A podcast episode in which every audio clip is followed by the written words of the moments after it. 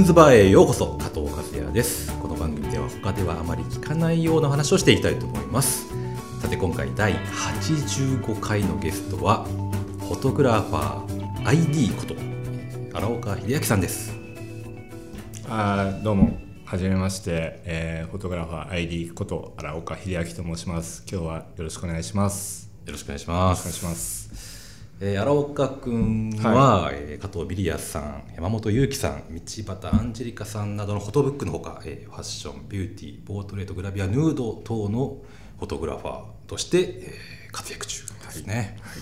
はいあの玄光社のポートレートライティングの超絶歴史って本を、はい。はい読みましたよ。あの、はい。撮影テクニックを披露されたり、ありがとうござい。最近はそういうのもなんか多いですかね。そうですね。最近最近そういうちょっとなんだろうな。今までやってきたファッション誌とか女性誌から離れてこうカメラ雑誌だとかそういうカメラを扱うウェブサイトみたいな媒体にもなんかちょこちょこ出たりとか、あとなんかたまに本当に年に2回ぐらいなのかな？今。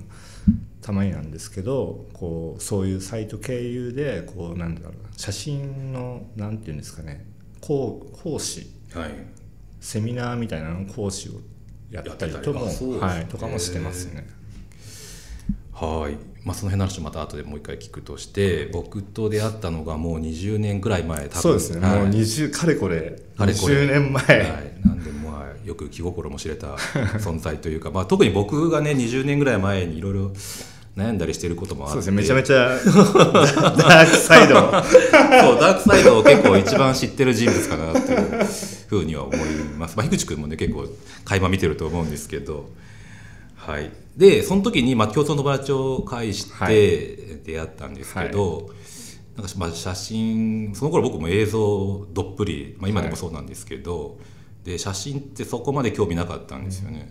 なんかあでもねすごく覚えてることがあって、はそうあの僕らのこう、なんていうんですかエピソードを話す時に「出会いは川の上」ってよく。川の上？川の上だったでしょ。あの秩父のああそうだそうだ思いました。長瀞はいはい。はそうだそうだ。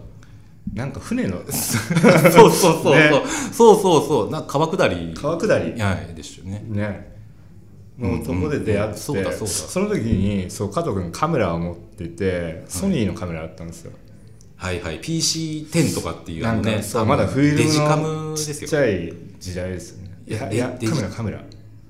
あデジカメあスチールのカメラ持ってたんだ。多分多あ分ー。そうそれでフはい。ィルムカメラのちっちゃいのを持っててそれのレンズがあカールツアイスだねみたいな話をして、はいはい。そこからなんかこう話すようになったようなあ気が。そうなんだ、うん。その時はでも秩父のその鉄のね工房にね鉄打ちの鉄工房に一泊二日で行はい。って、もう出会った瞬間からもう一泊しててそうだよね、うん、でお酒も飲んでって感じなんで楽しかったよね。最初から、うん、まあなんか男女ね20代の男女そうですね。何人かいて、うん。結構大人数で。結構大人数いてね、うん。夜もなんか火の火を囲んで飲むみたいなのしてね。でテントで寝て。でなんか僕あれでもねあの徹夜明けで行ったんだよね。あの日。はい、だからほとんど寝てなくてもう眠いわ。酔っ払うわ。でいやなんかちょっと多分言動がおかしかったんじゃないかなと思うんだけど、うん。まあそこまで細かいことは。覚えてないけどそんでそっかそれパーティーじゃなかったんだね。パーティーじゃないなるほど。でまあなんか知んないけど僕覚えてるのは写真を撮りに行くのに連れてってくれたっていうか。そうかそんなこともあった、そうなんですよ。写真をとあのちゃんと撮ったことがない僕に、荒岡君が当時使ってた間宮645をああはいはいはいまあ、貸してくれたんだよねその場で。え本当に？うん、だからそれで初めて撮って知らなかった。中盤でああ撮るって言うとこんなに違うんだ。って、うん。まあフィルムを出してくれたのかもしれないです、知らない覚えてないけど。んでその時のやっぱりなんかその衝撃が全然今まで35ミリ撮った感覚と違ったんで,、ですごいやりたいって思ったんだよね、その後すぐに割とすぐにコンタックス64をね。買ったっていう。すごいいいはいカメラは買っていいなと思って、ね今でも結構、まあ、もまだ持ってるんだけど、高値でね、うん。取引されてるカメラでね。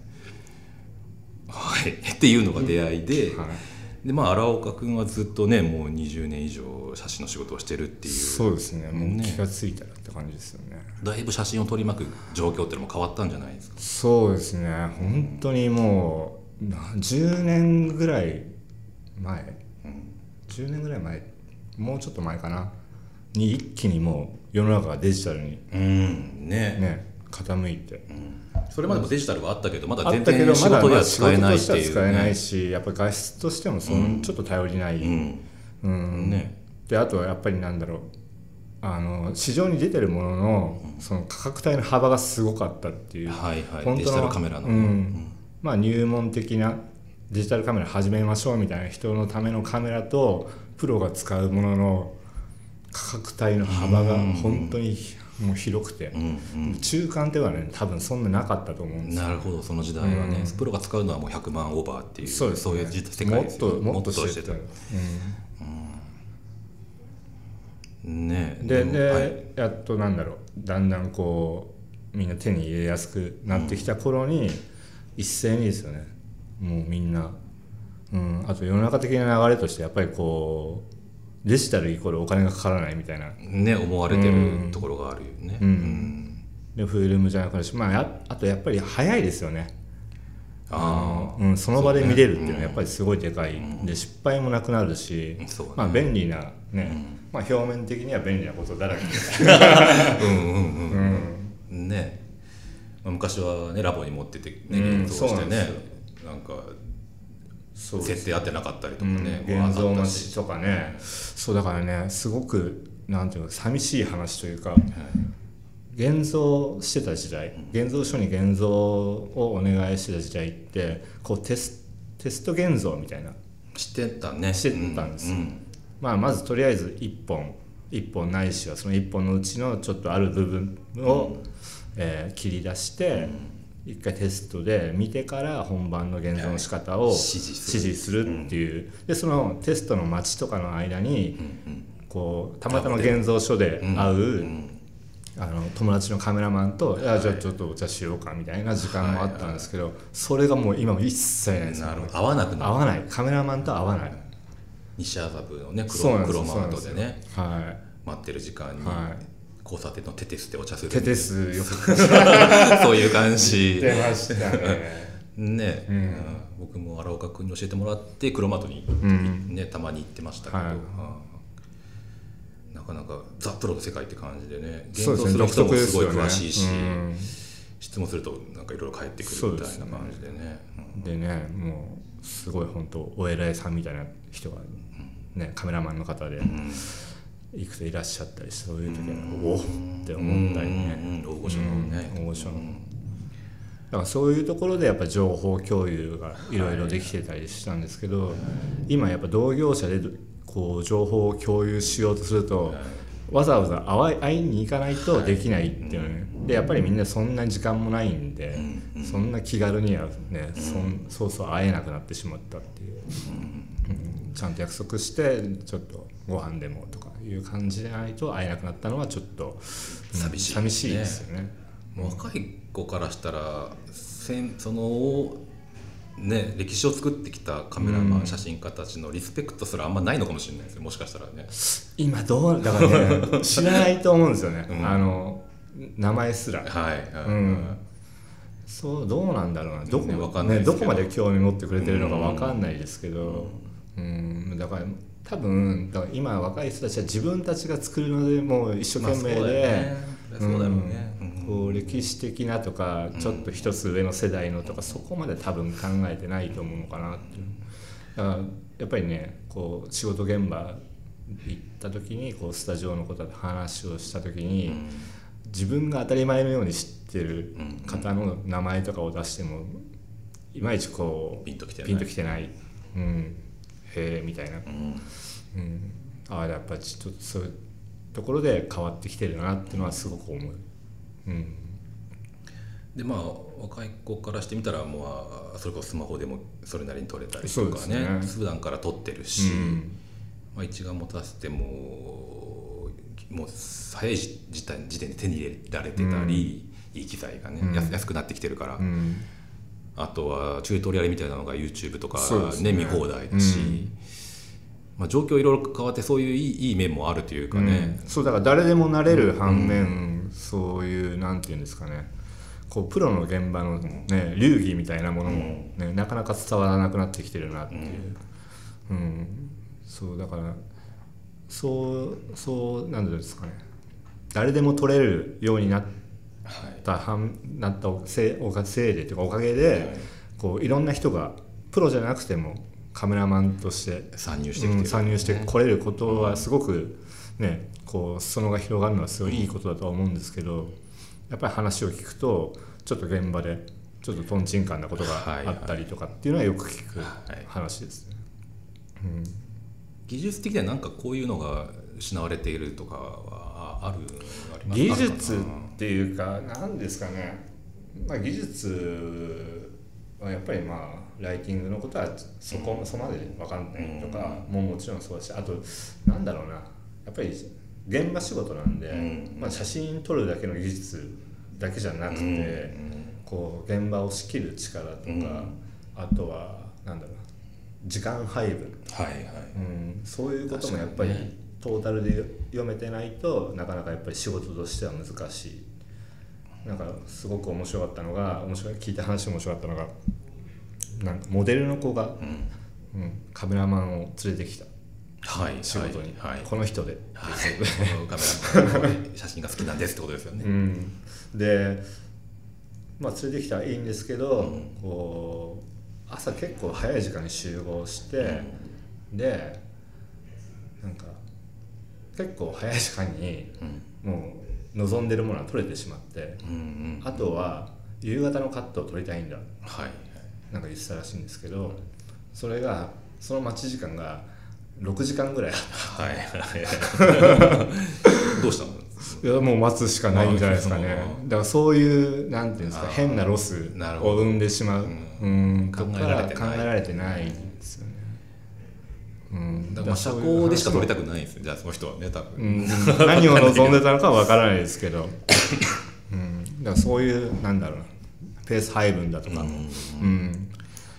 できないとやっぱり、うん、そうね、うん。まあ、難しいなって究極のコミュニケーション力がと必要とされる職種でもありますよね、やっぱねそうですねモデルさんだけじゃないし、うん、そうなんですよ。ヘアメイクさんスタイリストさん本プロの技術を持った方や、うん、そうそういう人たちへのこう、はい。どうしてほしいだとか、そういうことも多分そんなには分かんないのかなと。そうね、うん。最初まあ、特に最初は分かんないし。あとやっぱりなんだろうな。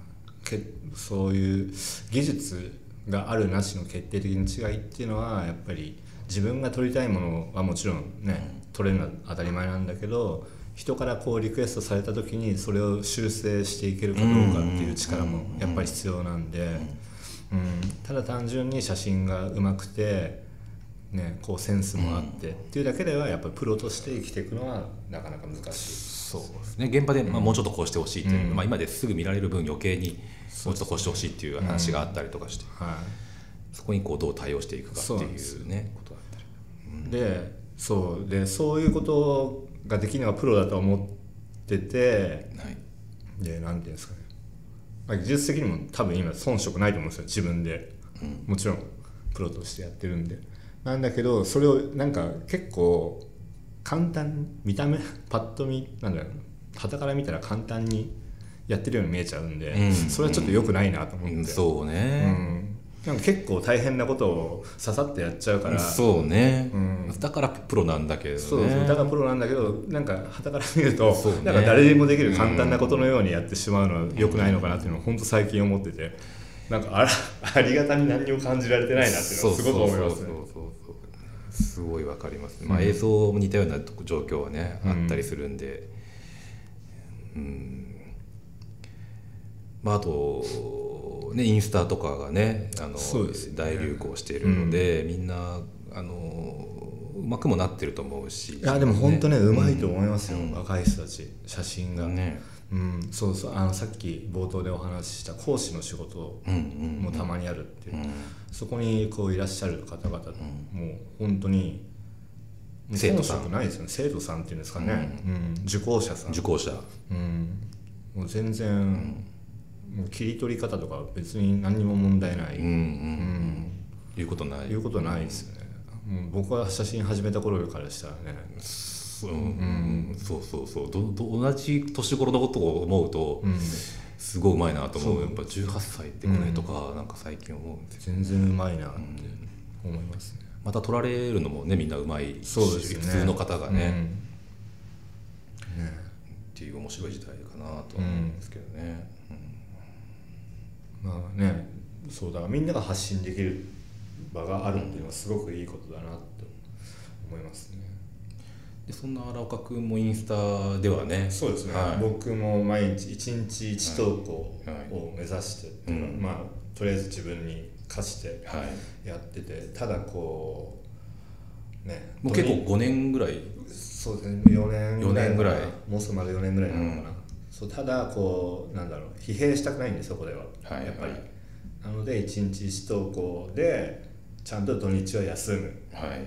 祝日も休む。って決めてんと決めて、まあ、や夏休みもちょっとあり。うん。正月休みもちょっとあり。みたいな感じで、うんちょっとそう有料ホワイト企業はい。のように、してる。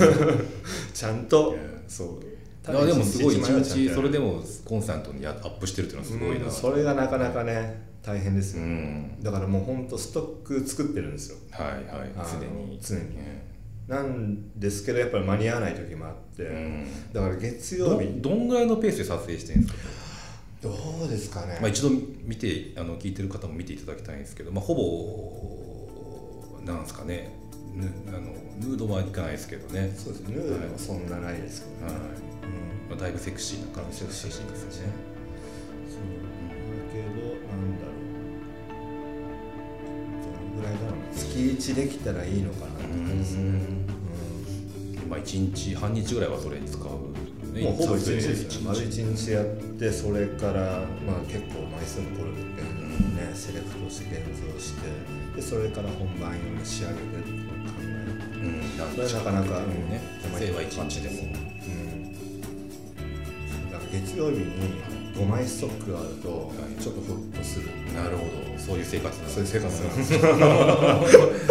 月曜日に考えることがそれなんですそうなんですよ。あ今日あもう今5枚あるから今週はとりあえずセーフだから。毎日いけるぞ。3枚しかねえぞ。3枚しかね二えぞ。どこで2枚作ろうかっていう感じですねそろそろ。はい。じゃあ続きは次回に続きたいと思い。ます